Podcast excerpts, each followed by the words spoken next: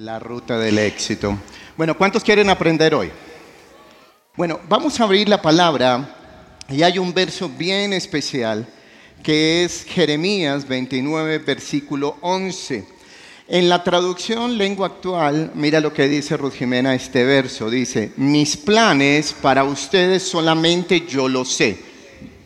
Y no son para su mal, sino para su bien. Voy a darles un futuro lleno de bienestar cuando ustedes me pidan algo en oración, yo lo escucharé. Cuando ustedes me busquen, me encontrarán, siempre y cuando me busquen de todo corazón. Amén y amén. Bueno, definitivamente, Ruth, cuando uno habla de eh, tener éxito, a veces para muchas personas, eh, tener éxito es sinónimo de galardones, tener éxito es eh, síntoma de tener dinero, eh, ascensos. Éxito podría para muchos ser los aplausos, el poder, el prestigio, el ser reconocidos por todos. Eso es lo que eh, muchos pensarían del éxito. Pero el éxito se define en una sola palabra, conocer el pleno desarrollo del propósito de Dios en nuestras vidas. Ese sí sería el éxito, porque hay un éxito en el mundo. El dinero, la fama, los títulos, en fin. Pero este sería el propósito especial. Ahora, es bien importante, jóvenes, algo. Entiendan que esta palabra nos dice que el deseo de Dios es que nos vaya bien. El deseo de Dios él tiene planes mejores de los que usted y yo tenemos. Hoy queremos contarles en el proceso de esta enseñanza nuestro testimonio. Cuando llegamos a la misión carismática, éramos esa primer generación de jóvenes. Y éramos muy poquitos los jóvenes en ese momento. Nosotros iniciamos, yo llegué cuando el pastor inició en su casa la misión carismática, yo llegué con mi madre, tenía 13 años, y comencé todo el proceso. Hoy, en el mes de febrero, vamos a cumplir 28 años de casados. Y todo este proceso ha sido aquí, en esta casa. Así que hoy queremos contarles, relatarles parte de nuestro proceso cuando llegamos siendo muy joven. Y cuando uno es muy joven, quizás tiene un proyecto de vida, quizás tiene muchos sueños, eh, no sé quiénes te han rodeado y quiénes te están inspirando para tener éxito. Pero en el caso mío, cuando llegué aquí a la iglesia, la verdad no teníamos un modelo de familia para seguir, no creía que había prosperidad para nosotros, ni siquiera de salir de la nación. O sea, no habían sueños, pero cuando llegamos a la iglesia pudimos entender esta palabra. Y en el caso de Orlando, tú llegaste cuando tenías qué edad? Yo tenía apenas 23 añitos y bueno, llegué primero no siendo cristiano.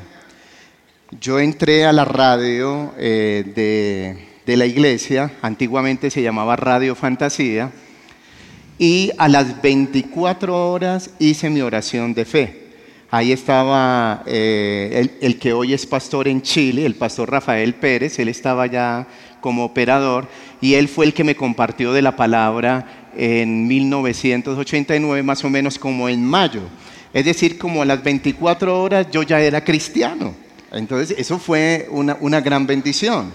Y, yo creo que uno de los aspectos más importantes, en ese momento tenía 23 años, y para cada uno de los jóvenes es em, lo primero, uno debe tener un verdadero encuentro con Dios. Es decir, para tener éxito, escúchame bien, no es solamente la palabra yo quiero tener éxito, sino en la vida cristiana un principio es mi encuentro personal con Dios. Por eso la primera letra, ¿no, Orlando? Vamos a estar, cada una de las letras es un principio para tener éxito. La primera es la E. El encuentro con Dios. ¿Cuál es la primera letra que vamos a hablar? El encuentro con Dios. Es decir, Dios nos va a llevar en un proceso, los procesos existen, Dios tiene un proceso para cada uno de nosotros, pero la idea de Dios es que partamos con un encuentro personal, no a medias, no creyendo que porque asisto a la iglesia ya soy cristiano, no porque estoy en un equipo y estoy con un líder ya soy cristiano, no, debe haber un verdadero eh, encuentro y nacimiento total. La misma palabra dice, más primeramente buscad el reino de Dios y su justicia y lo demás vendrá por añadidura. Es decir, aquí en esta palabra de Mateo capítulo 6 dice, oye, si tú primero buscas a Dios con todo tu corazón, no interesando la edad, lo buscas, lo demás yo te lo voy a añadir y te voy a sorprender y te voy a bendecir. Aquí no hay concesiones con Dios. O buscas a Dios con todo tu corazón, o tienes un encuentro, o no va a pasar nada. Ahora, es muy importante esto, jóvenes. Ustedes no solamente es venir a la iglesia, el pastor César nos ha enseñado que tener un encuentro con Dios es tener una experiencia sobrenatural. ¿Cuántos de los que están aquí han tenido mínimo una experiencia sobrenatural? Levanten la mano. Muy bien. Esto hace una diferencia en su vida. Porque de lo contrario es simplemente algo religioso. Pero la experiencia con Dios es cuando tú dijiste, esto fue un antes y un después. En el caso tuyo, fue apenas llegaste, tuviste como un nuevo nacimiento cuando fuiste al encuentro. Claro, y, recuerdo que Rafael, que era el que me estaba guiando, eh, en ese momento empieza a disipularme, pero a mí me dejaron inmediatamente a ser locutor. E, entonces, imagínense, una radio cristiana, donde yo apenas llevo tres o cuatro días de cristiano, apenas recibo a Cristo y me toca el turno de la noche manejar los controles y hablar. Un cordial saludo, estamos en Radio Fantasía, son las 5 de la tarde, 5 minutos, ¿dónde está la juventud? Claro que sí. Bueno, y empezábamos ahí, y eso era lo que yo sabía hacer, animar, decir, pero Rafael me dice, y yo le digo, ¿yo qué hago aquí en una emisora cristiana? ¿Cómo le hablo a la gente? Me dice, no, lea proverbios. Entonces abrí la Biblia, me dice, proverbios estos son los que debes decir. Y yo hablaba los proverbios y, daba la hora.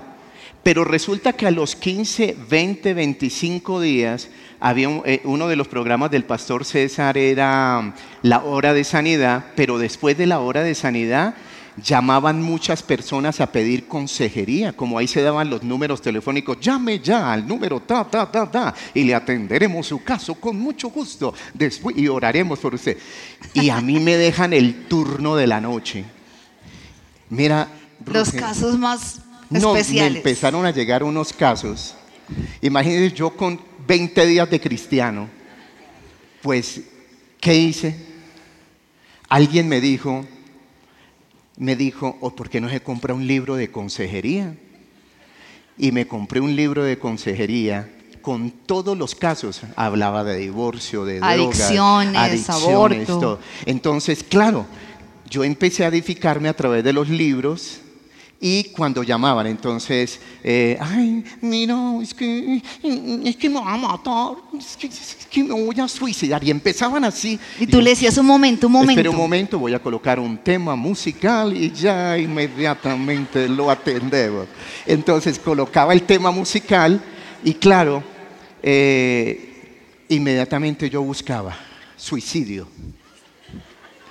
Estaba el versículo, los versículos, el consejo y una oración al final. Eh, claro, jovencita, mira lo que el Señor te está hablando, te dice esto y es como si yo lo estuviera hablando. ¿sí me Pues duré muchos meses aconsejando a través de un libro, pero al mismo tiempo el Señor me iba edificando. ¿Cuántos están tomando la idea de lo que Dios iba haciendo? Entonces, era un, encuentro muy con Dios y muchos libros yo los empecé a leer como si yo predicara. Me estoy explicando, buscaba libros y, empezaba así, es porque el Señor tal cosa y tal y tal, tal, tal, y todos, ay, llamaban, ay, sí, qué palabra la que recibí yo con dos, tres meses de cristiano. Pero a los poquitos días fui a encuentro, porque eso fue al mes y medio. Ahora, algo que nosotros siempre hablamos de esto es que cuando tú comienzas a tener contacto con la palabra, porque cuando tú tienes un encuentro con Dios, empiezas a enamorarte. Mire todas las palabras que hay por ahí. Te encuentras con Dios, te enamoras de Dios, tienes el temor a Dios. Enamórate de Dios. Enamórate de Dios, de su palabra. Tú te enfocas en crecer. Tú empiezas a entender las escrituras. Si tú quieres ser exitoso en cualquier etapa de tu vida, pero especialmente en la juventud, ustedes tienen que tener ese verdadero encuentro con Dios. Si no lo han tenido, el desafío en esta noche o en esta tarde es que tú le digas, Señor, antes de estos 30 días de terminar el año, yo realmente quiero tener una experiencia sobrenatural. Que usted puede decir, de esta manera yo tuve un encuentro cara a cara con Dios. Quizás es una noche de oración, quizás es solo en su habitación. En el caso mío, yo tuve un encuentro con Dios, fue allí en el altar de familia, en mi vida devocional. Es decir, que Dios es un Dios creativo que a cada uno le hace vivir una experiencia. Pero luego viene la palabra o la letra X. Y ustedes dicen, pero con X, ¿qué podemos ver? Y Con estábamos X, orando. Una palabra con X. ¿Cómo Hay sería? una palabra que hoy muy, muchos jóvenes, o se está usando mucho y es la palabra tóxico. ¿Sí o no? Y entonces muchos, vemos muchos artículos de eh, usted no esté con personas tóxicas, etc. Pero realmente lo, cuando yo estaba mirando esta palabra de Proverbios 4:23 y dice, sobre toda cosa guardada, guarda tu corazón porque de él mana la vida. Jóvenes, para ser exitosos, lo más importante es el corazón. Sobre toda cosa, porque el corazón es donde está guardada las emociones, Sí. donde está guardada la voluntad y donde está guardada la mente, los pensamientos. Lo que nosotros en nuestra juventud sembramos es lo que vamos a cosechar en el futuro. Yo era, estaba haciendo mi carrera cuando comencé a estudiar diseño y moda, patronaje industrial. Era una joven cristiana. O sea que yo tengo la experiencia de ser cristiana y estar en una universidad. Ustedes quizás hoy están en un ambiente mucho más fuerte.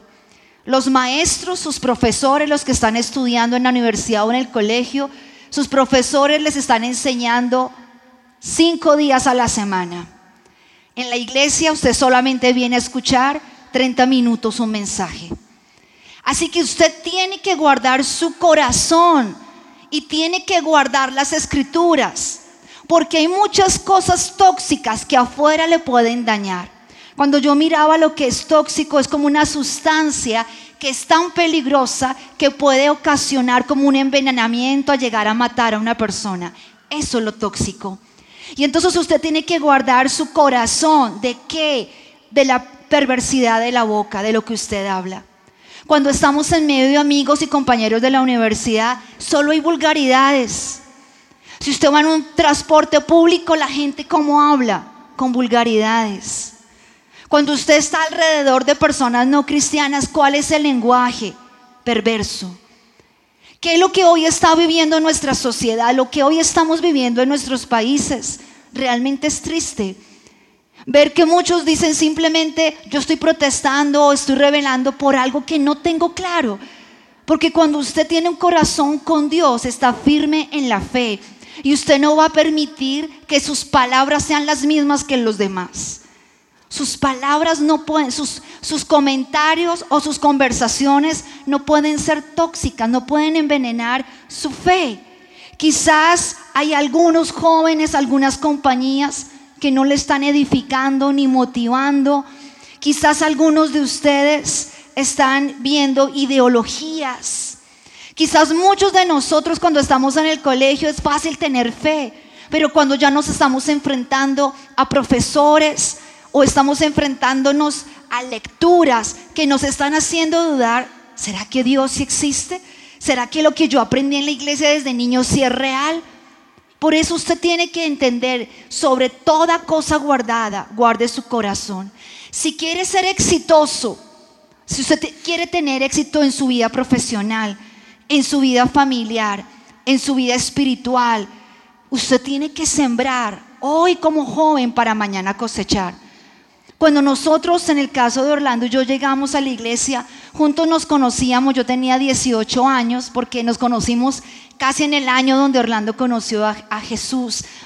Y la verdad en ese año, cuando el Señor me habla específicamente de comenzar nuestra relación, fue casi como al, año y medio. Nosotros nos casamos cuando eh, yo tenía 21 años y el Señor me habló específicamente de ese proceso sentimental.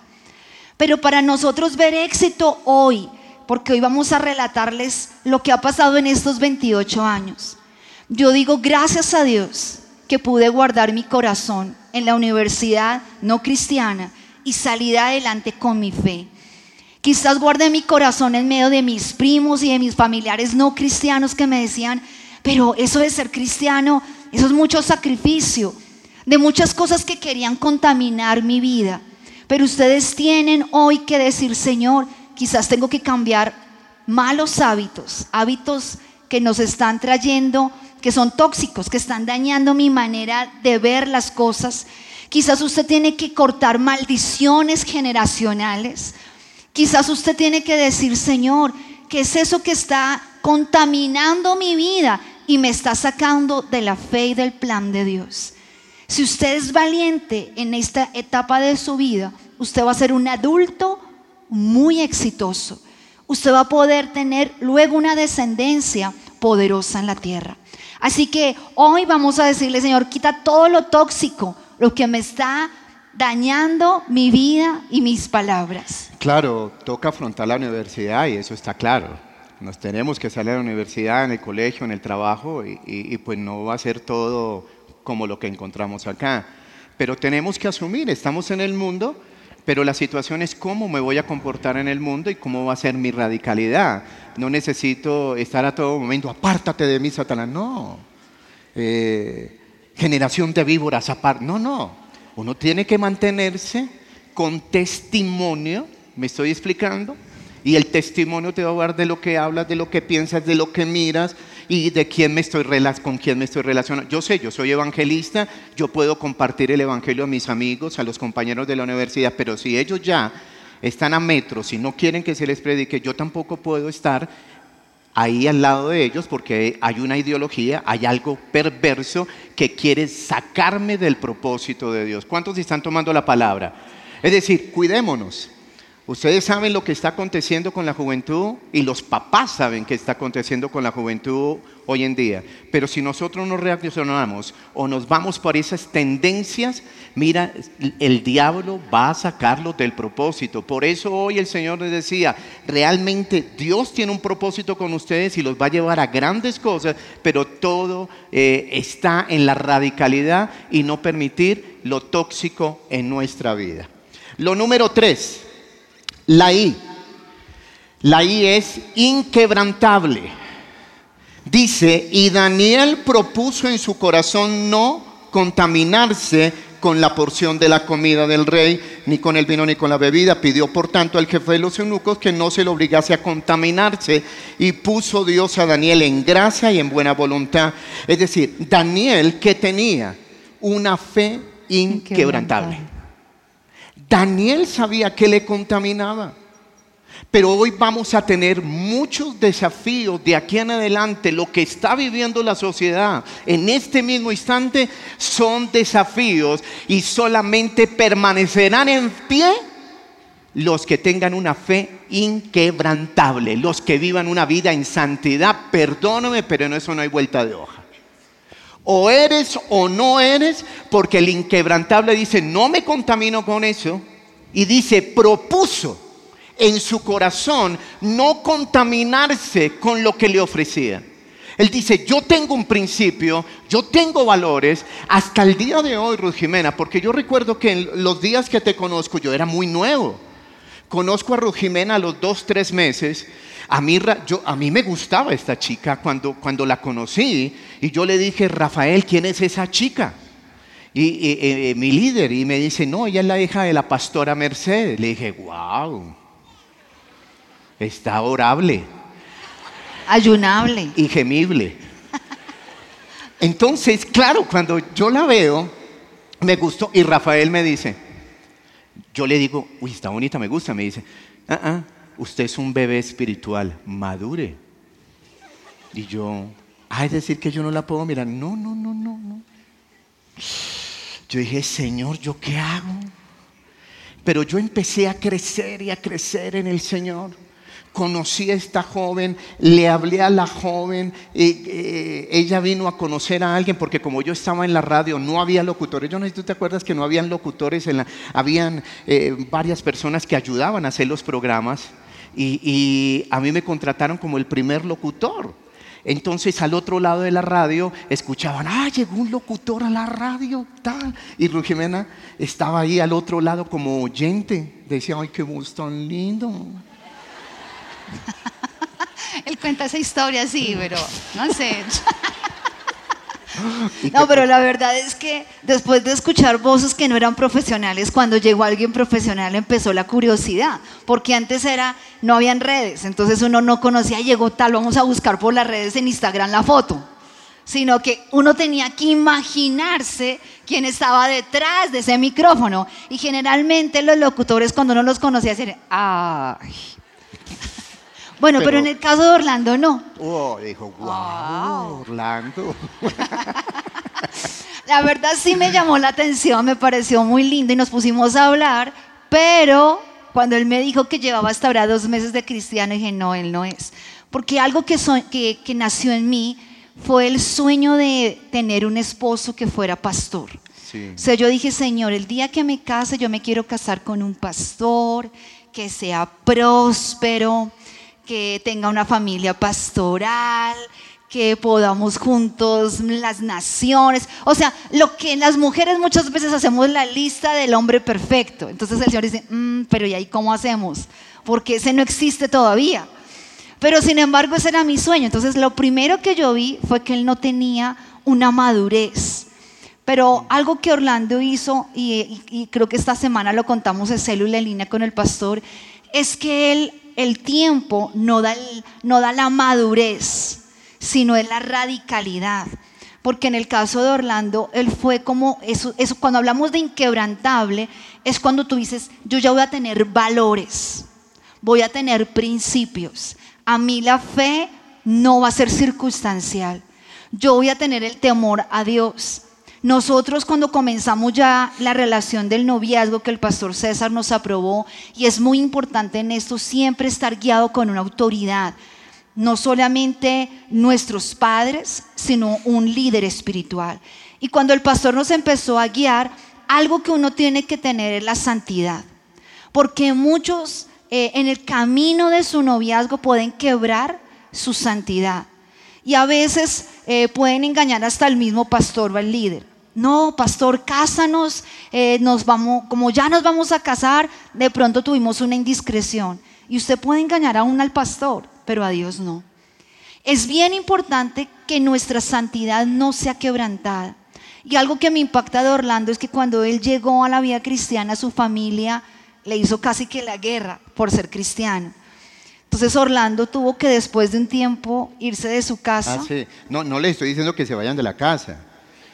Pero no, claro, al ver que había tanta oposición, ya yo estaba grande, yo estaba trabajando, yo dije, yo creo que ha llegado el momento de dar un paso a buscar más a Dios, fue radical, pero eso me ayudó a tener un encuentro con Dios, a conocer más lo que Dios, claro. Entonces, hay propósitos y hay decisiones que a veces son importantes, guiadas por Dios, y eso me sirvió mucho para el siguiente paso. Así es, la T que es toma de decisiones o toma acciones. Jóvenes, hagamos un repaso. Si ustedes tienen un encuentro con Dios, sacan todo lo, tóxico en sus vidas y ustedes toman la decisión de tener vidas y fe inquebrantables, ustedes tienen que tomar acciones. Esto es muy importante, porque hay muchos que espiritualizan las cosas, pero en la juventud es donde se toman pasos y se toman decisiones muy claras. Dice Job 22, 28, determinarás a sí mismo una cosa y te será, y te será firme. En otras dice, y te será hecha y sobre tus caminos resplandecerá tu luz. ¿Sabe? Esta palabra dice que lo que nosotros nos propongamos hacer, lo lograremos. Ustedes no van a ser exitosos el día que se casen. Su éxito no va a ser el día que los unjan como pastores. No van a ser exitosos cuando tengan la posibilidad de una empresa. El éxito comienza a sembrarse ahora, en sus decisiones, en todo lo que ustedes hagan. Ustedes tienen que aprender a tomar acciones correctas. ¿Cómo está proyectando su futuro? Cuando yo llegué a la iglesia, yo empecé a proyectar, me dije, ahora tengo 18 años, en ese momento tenía 18. Señor, yo me veo muy joven casándome, yo veo cómo el Señor nos va a llevar a las naciones. En ese momento, tal vez no habíamos muchos pastores ni líderes, estaba solo la familia pastoral que nos inspiraba y cuando el pastor nos hablaba y nos hacía soñar a los jóvenes de ir a las naciones, él nos enseñaba y nos hizo soñar ser pastores. Yo no sé cuántos de los jóvenes que están aquí están soñando con un día llegar al pastorado. Levanten la mano alguno de los que está aquí que sueña con ser pastor. Muy bien. Cuando el pastor nos preguntaba a los jóvenes quiénes sueñan con ser pastores, creo que el 100% levantábamos las manos. ¿Cuántos de los que están aquí sueñan con ser profesionales? Muy bien, todos deben soñar. ¿Cuántos sueñan con tener hogares con hombres y mujeres con el temor a Dios? ¿Cuántos quieren hogares así? ¿Cuántos sueñan con tener un día hijos e hijas que todos amen al Señor? Sueñen realmente con cosas grandes, pero tomen acciones. Es el tiempo de estudiar, es el tiempo de crecer. Cuando Orlando llegó a la iglesia, él estaba justamente eh, terminando, ha terminado sus estudios porque le tocó, los padres le dijeron, solo te podemos dar hasta bachillerato. Sí, ya después eh, eh, mis estudios me los pagué siendo mensajero de una empresa que queda aquí cerca y los fines de semana me tocaba de mesero en un restaurante, en eventos sociales, y esa fue la forma en que me pagué los estudios, pero dije, yo no me puedo quedar sin estudios. Fue un esfuerzo, fue de mucho tiempo, pero Dios estaba en el asunto. Y aunque no conocía a Dios, había un temor a Dios. Y sé que hay un propósito grande. El que quiere y se esfuerza, Dios le va a dar. ¿Me estoy explicando? El que no quiere, pues va a salir a buscar, a tirar piedra. Entonces, no, pero eso no pasa aquí, eso en otros países. ¿Me estoy explicando? Entonces, cuando o comenzamos a echarle la culpa a otros. Sí, sí. Y esa es la más fácil. Entonces comenzamos a decir, quizás es el gobernante, quizás es el maestro, quizás es que otro tuvo más oportunidades. Y comenzamos a tener una pelea en nosotros y decir, ¿por qué hay alguien más exitoso que yo? Inclusive, hoy eh, la pregunta es, si todos tenemos las mismas 24 horas, y todos tenemos a Dios en el corazón, ¿por qué no podemos ser exitosos? Si tenemos a Dios de nuestro lado. Yo creo que Orlando cuando llegó a la iglesia, yo no sé si tú soñaste algún día con llegar a lugares de gobierno, o si tú soñaste cuando estabas ahí mm. eh, como ahí de mesero, sirviendo en las mesas, cuando llegaste a la iglesia, ¿hasta dónde alcanzaban tus sueños? ¿Qué soñaste tener, ser cuando grande? Ruth, hay dos cosas. Eh, la T de tomar acciones o decisiones y la, última que es tener objetivos claros. Claro, uno conoce a Cristo, uno viene de una vida, de una familia humilde, trabajadora, mis padres esforzados, pero de ahí, por eso, los planes, el, el verso que iniciamos dice, los planes de Dios son el mejor. Eh, Dios sabe que aquí hay varios sentados, ni siquiera qué va a pasar en cinco años. Yo no sé si usted ya anotó en cinco años dónde se ve usted. En diez años dónde se ve. Pero yo recuerdo una primera decisión, objetivo claro, fue el matrimonio. Yo no sé si recuerdas algo del matrimonio. Y ahí está una foto del día que nos casamos. Eso fue hace 28 años. Digan si no es bonita mi esposa. Y tenías harto cabello, ¿no, Orly? Ah. Nuestro pastor casándonos hace 28 años. 28 años fue eso. Aquí, en nuestra iglesia. También de ahí eh, estuve en la radio, porque fueron mis inicios en la radio. Y, y- y- y era como eh, eh, la edificación, el estar constante buscando al Señor, objetivos claros.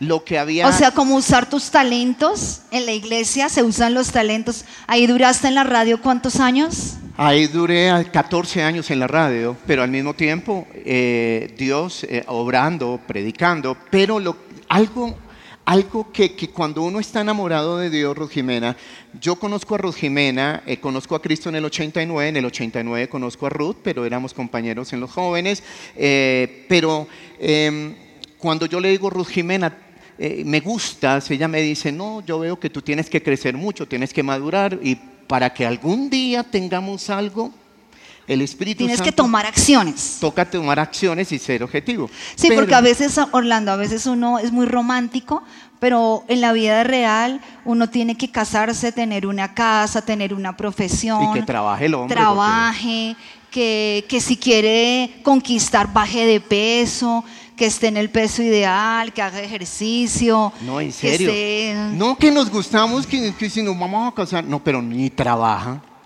Hay que tomar Oye, en acciones. serio, y la- no que nos casemos así. Por fe, por fe, hagámosle por fe. Y está No. muy bien la fe, pero la fe es acción. ¿Y qué Claro, pasó? Y, y- y ya eh, a los tres años, bueno, ya en el 92 nos casamos y a los pocos meses nos ungieron como pastores. Y ahí está el, el- el- pasaron cuatro años y al mismo tiempo el que me predicó el Evangelio, Rafael, a él lo ungieron de pastor y al mismo tiempo nos ungieron a los dos como pastores. Es decir, el que quiere, Dios lo bendice. Pero el que se demora en su proceso es porque quiere demorarse. ¿Me estoy explicando? Entonces, de ahí es cuando ya viene toda la apertura. Y yo amo mucho a mi esposa, mucho, mucho, mucho la amo. Entonces vienen los hijos. Quedé embarazada muy jovencita, a los tres meses. Ustedes aquí ven que aquí comienza la otra historia de nuestra generación. Estos son los ter- la tercera generación de familia aquí en la iglesia. Él es nuestro hijo mayor, Mateo, su esposa Emily, que eh, nació en California y hoy son jóvenes misioneros en California Son pastores allí. son pastores allí. Y ahí comenzamos. Eso que hace 28 años nosotros sembramos, empezamos a recoger. Estas fotos las trajimos porque queremos decirle que ustedes deben soñar con una boda hermosa, que las jovencitas sueñen con ser esa princesa, los hombres con ese como un caballero, una boda de ensueño, así fue. Mate, Miguel Ángel. Luego viene la boda de nuestro segundo hijo, eh, Miguel Ángel. Eso. Mike, ellos llevan un año de casados. Nuestro pastor los casó, también su esposa es americana. Son pastores de jóvenes en Luisiana, pero todo lo- toda su vida aquí en la iglesia, hasta el día que se casaron, ya salieron como misioneros. La boda Sharon. de ellos. Está Charo. Nuestra, Ay, mira, aquí está. estamos todos. Esto es lo que empezamos a cosechar. Eso se llama tener éxito. Es cuando tú puedes tener una familia que ama a Dios, que lo que nosotros empezamos a hacer de jóvenes, luego lo empezamos a cosechar. Nuestra hija ya que tiene 17 años orando por quien sea, esa oración está fuerte. Ya ellos predicando. Mateo y Emi predicando, ya con en la barriguita ya viene nuestra generación nueva de nuestra nietecita, nuestro nue- hijo, predicando los dos en otro idioma, en otra cultura, llevando la visión a otro lugar. Y ya tenemos una primera nieta. ¿Cuántos quieren que sus generaciones sean bendecidas? ¿Se puede o no se puede? ¿Cuántos toman esa palabra? Y algo, algo más es que no solamente nuestros pastores nos han enseñado a liderar en la iglesia, sino nos han, nos han enseñado a hacer influencia en las naciones. Y tal vez Orlando nunca se imaginaba que Dios le iba a permitir con la oportunidad de nuestros pastores llegar al Consejo de Bogotá. En el Senado, mire que uno tiene que ser de testimonio. Cuando estuve en el Senado le regalé Biblias a todos. Un día empecé a hablarles de Jesús a todos, porque hay un día en que uno tiene que hacerlo. Y uno no puede callarse. ¿Cuántos estamos de, acu- cuántos de acuerdo que somos luz? Mira, ahí le di su Biblia, cada uno, eh, y- y le llevé la palabra hasta, mira, Y ella me decía, ¿sabe una cosa? Ese día decía, a mí nadie me había regalado una Biblia. Y me dijo, ¿puede orar por mí? Yo le dije, yo voy a orar por ti. Hay un propósito. Pero, y heridas, y, y lloraba y decía, gracias. eh, Si Orlando". seguimos. Y, y saben que. Ay, perdón, para que se vea mi casa. ¿Seguimos? Es que yo soy un poquito más acelerada. No, pero les Pero cuento- faltó una foto, no sé si la del presidente, la del presidente, porque No. increíblemente Orlando, cuando estuvo en el, en el Senado, el primer senador que él trajo sin saber que iba a ser el presidente fue Iván Duque. Y Al lo que, año lo traje al acá. año. Y lo que hoy queremos decirles es que Dios te puede llevar en lugares muy altos si siembras en tu juventud integridad, si siembras un encuentro con Dios, si te enamoras de Él, si tú sacas lo tóxico de tu vida, si tú realmente planeas tu futuro y dices, nada me va a sacar del sueño de Dios, nada me va a sacar del propósito de Dios. No es con cacerolazos, es con oración. Es con un cambio de vida, no es con una mentalidad de mendicidad, no es con una mentalidad muchas veces socialista, es con la mentalidad de que Dios es mi Padre y Él me va a prosperar. Dios es mi sanador y Él me va a sanar. ¿Cuánto lo Dios es el Dios de todo lo que vamos a lograr. Dios los va a llevar a grandes cosas. La situación es, ¿cómo te ves en cinco años? A varios ya los veo casados, ya han visitado mínimo cinco países. El que lo creyó, lo creyó. Pero aquí hay varios que ni siquiera tienen el pasaporte. Levanten Tomen la mano los que no tienen pasaporte. Míralo. Y le piden las naciones de la tierra. Señor, dame las naciones de la tierra. Y el Señor dice, pero es que ni siquiera ha sacado el pasaporte. Otros dicen, yo quiero un carrazo, un Pero ni carrazo. siquiera ha sacado la licencia. No, no han hecho el curso de conducción. Dios va a dar si mueve la piedra. Me estoy explicando. Haga lo que tenga que hacer. Si hay éxito en Dios, en la palabra. Nos quieren vender ideas afuera, pero Dios está diciendo, yo les daré, tengo pensamientos mejores para ti y lo que tú quieras yo te lo voy a dar y mejor todavía. Y aunque generaciones pasadas de tu familia no lograron todo, pero tú lo vas a lograr, nada va a ser un obstáculo, sino que Dios lo va a respaldar. Sueña, escribe, diga, Señor, en cinco años me veo haciendo eso, ya estoy casado, ya estoy en esta profesión, ya he visitado cinco, seis, diez países, Dios ya me tiene predicando, ganaré a mi universidad, a mi colegio, a todos los que están allí, porque ese es el éxito que Dios quiere para cada uno de sus hijos. Vamos a ¿Cuántos quieren esa ponernos en pie.